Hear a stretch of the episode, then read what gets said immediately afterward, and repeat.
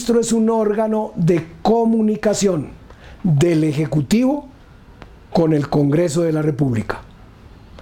Y al mismo tiempo es el jefe superior en el ramo respectivo. Y es un funcionario de carácter político, aunque está escrito a la rama ejecutiva del poder público, es un, es un órgano político que ejerce esa función y entonces él es el que tiene que dar las explicaciones al Congreso de la República cuando el Congreso las exija al Ejecutivo. Al debate no va el presidente, van los ministros. Son los ministros los responsables políticos en el respectivo ramo de la administración pública. Ellos son los que deben entonces presentar también proyectos de ley en nombre del Ejecutivo, porque son órganos políticos y estar entonces en el trámite de las leyes. Y por eso, cuando la ley es expedida por el Congreso, viene a la sanción del Ejecutivo, porque el presidente en sus actos de gobierno, para que ellos surtan efectos y sean jurídicamente válidos, salvo algunos especiales, como el nombramiento de ministros que lo hace sin la firma de nadie más. Pero en los actos políticos de gobierno, la sanción le corresponde al Ejecutivo, es decir, al presidente de la República y al ministro del ramo respectivo. Es una función que allí se cumple en función de en función de carácter político y dentro del espíritu de que las distintas ramas del poder van todas encaminadas a la realización de los fines del Estado. Entendamos entonces, en la estructura del poder teníamos ministros del despacho, que se nombran y se remueven por el presidente de la República, quien tendrá en cuenta para el efecto circunstancias de diverso orden, pero que en el fondo son el ejercicio del poder político que a él le corresponde por haber sido elegido popularmente para dirigir esa rama del, del poder público. Pero en 1945 se encontró que hay unas, algunas funciones que son esencialmente de carácter técnico y que no deberían estar sometidas al vaivén de la política, sino que deberían tener un mayor grado de estabilidad para poderlas ejercer. Y conforme no a un criterio puramente partidista en ocasiones, sino a un criterio de carácter técnico. De carácter técnico y entonces se crearon en el acto legislativo número 1 de 1945 los departamentos administrativos.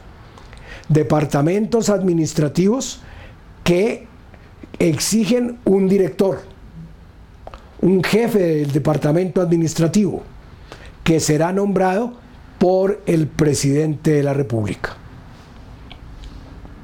Y así tenemos entonces que para el funcionamiento administrativo de la presidencia, que no puede confundirse con el presidente de la República, al presidente se le descarga de ese trasegar diario de carácter administrativo y se nombra el secretario general de la presidencia de la República.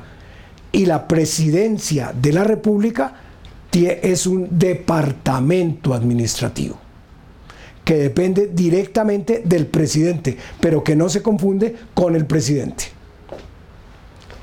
Departamento administrativo, por ejemplo, como así se creó el departamento administrativo en otro tiempo del servicio civil.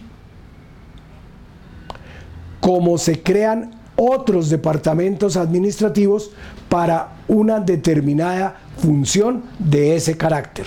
Entonces, en la estructura de la administración, presidente de la República actúa como jefe del gobierno, actúa como suprema autoridad administrativa, actúa además como jefe del Estado.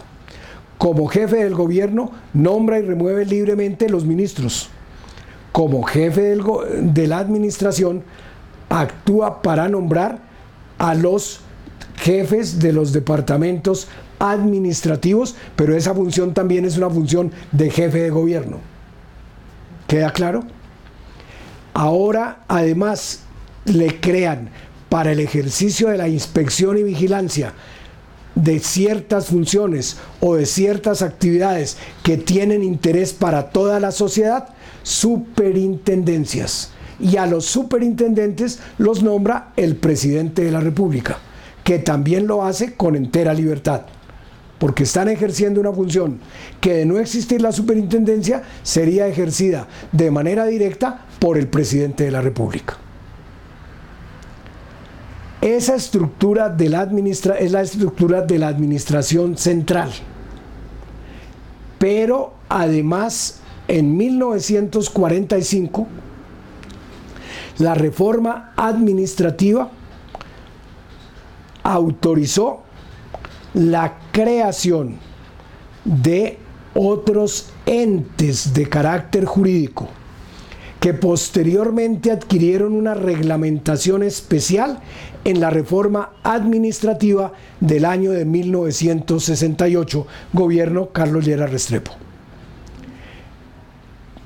Así empiezan a actuar entonces las empresas, los departamentos administrativos, pero además los establecimientos públicos. Y además de los establecimientos públicos, entran a regularse las empresas industriales y comerciales del Estado y las empresas de economía mixta. Entonces tenemos que establecimientos públicos, em, empresas industriales y comerciales del Estado o empresas de economía mixta son parte de la administración pública pero ya no son parte de la administración central, sino que tienen un grado de autonomía y entonces por esa razón tienen personería jurídica, autonomía administrativa para funcionar. Y si son empresas industriales y comerciales del Estado, o si son empresas de economía mixta, en otro tiempo las llamaron con una denominación mm, híbrida, pero que la desapareció definitivamente para estos efectos, es mejor decirlo con claridad, la reforma administrativa de 1968, porque antes la llamaban semioficiales, empresas semioficiales, y la gente se pensaba, ¿qué es eso de semioficial? Ahora quedó claro, son empresas industriales y comerciales del Estado o empresas de economía mixta, es decir, donde el Estado aporta capital y aportan capital el sector privado. Ahora no hay confusión, porque eso de denominar eh, con eufemismos a esas entidades causaba muchísimos conflictos a la hora, por ejemplo, de acudir a la rama judicial. Esas empresas industriales y comerciales del Estado o esas empresas de economía mixta cumplen funciones, pero las cumplen en el ámbito del derecho privado, aprovechando, por ejemplo, la normatividad sobre el código eh, comercial, código de comercio, o la regulación que se expida especialmente para los bancos. Si hay un banco de creación oficial, podría ser un banco que funciona igual que los otros bancos. Si es una empresa de economía mixta, funciona para el ejercicio de su función como empresa con las normas propias de las demás empresas, pero con capital especial del Estado y con nombramiento del su director o de su presidente o su gerente como autoridad superior por parte del presidente de la República, si bien se encuentran vinculadas a un ministerio determinado. Esa estructura, establecimientos públicos, empresas industriales y comerciales del Estado, departamentos administrativos, ministerios, es la estructura que corresponde a la rama ejecutiva del poder público. Y esa rama ejecutiva del poder público los tiene regulados. ¿Por quién? Por el que expide la ley. Para evitar que el que las dirige y el que nombra, que es el ejecutivo, al mismo tiempo sea el que las crea. Y las funciones se le asignan en el acto de su creación. Otra cosa es el funcionamiento particular de cada una de ellas. Algunas son establecimientos públicos. Los establecimientos públicos se encuentran bajo la tutela administrativa de un ministerio determinado, pero tienen autonomía para cumplir con su función.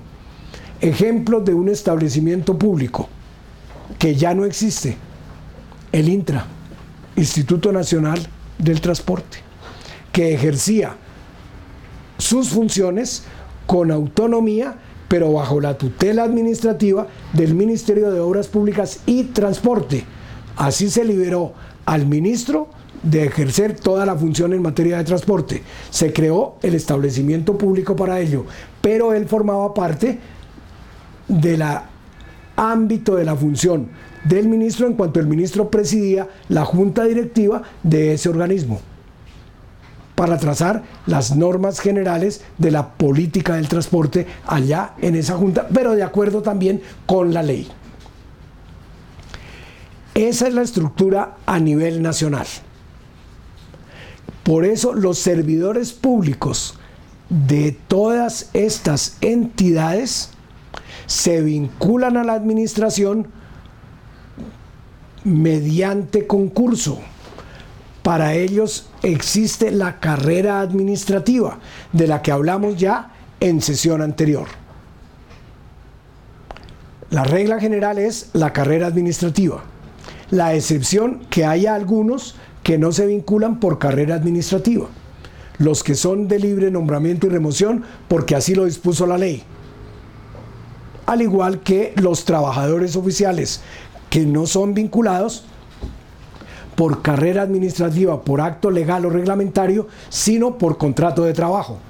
O los funcionarios que sean de elección popular, que no es del caso para la estructura de la rama ejecutiva del poder público, porque allí el único de elección popular en lo nacional sería el presidente de la República. Esa estructura, eh, eh, nos está organizando entonces rama ejecutiva del poder público a nivel nacional y hemos estudiado rama legislativa del poder público a nivel nacional.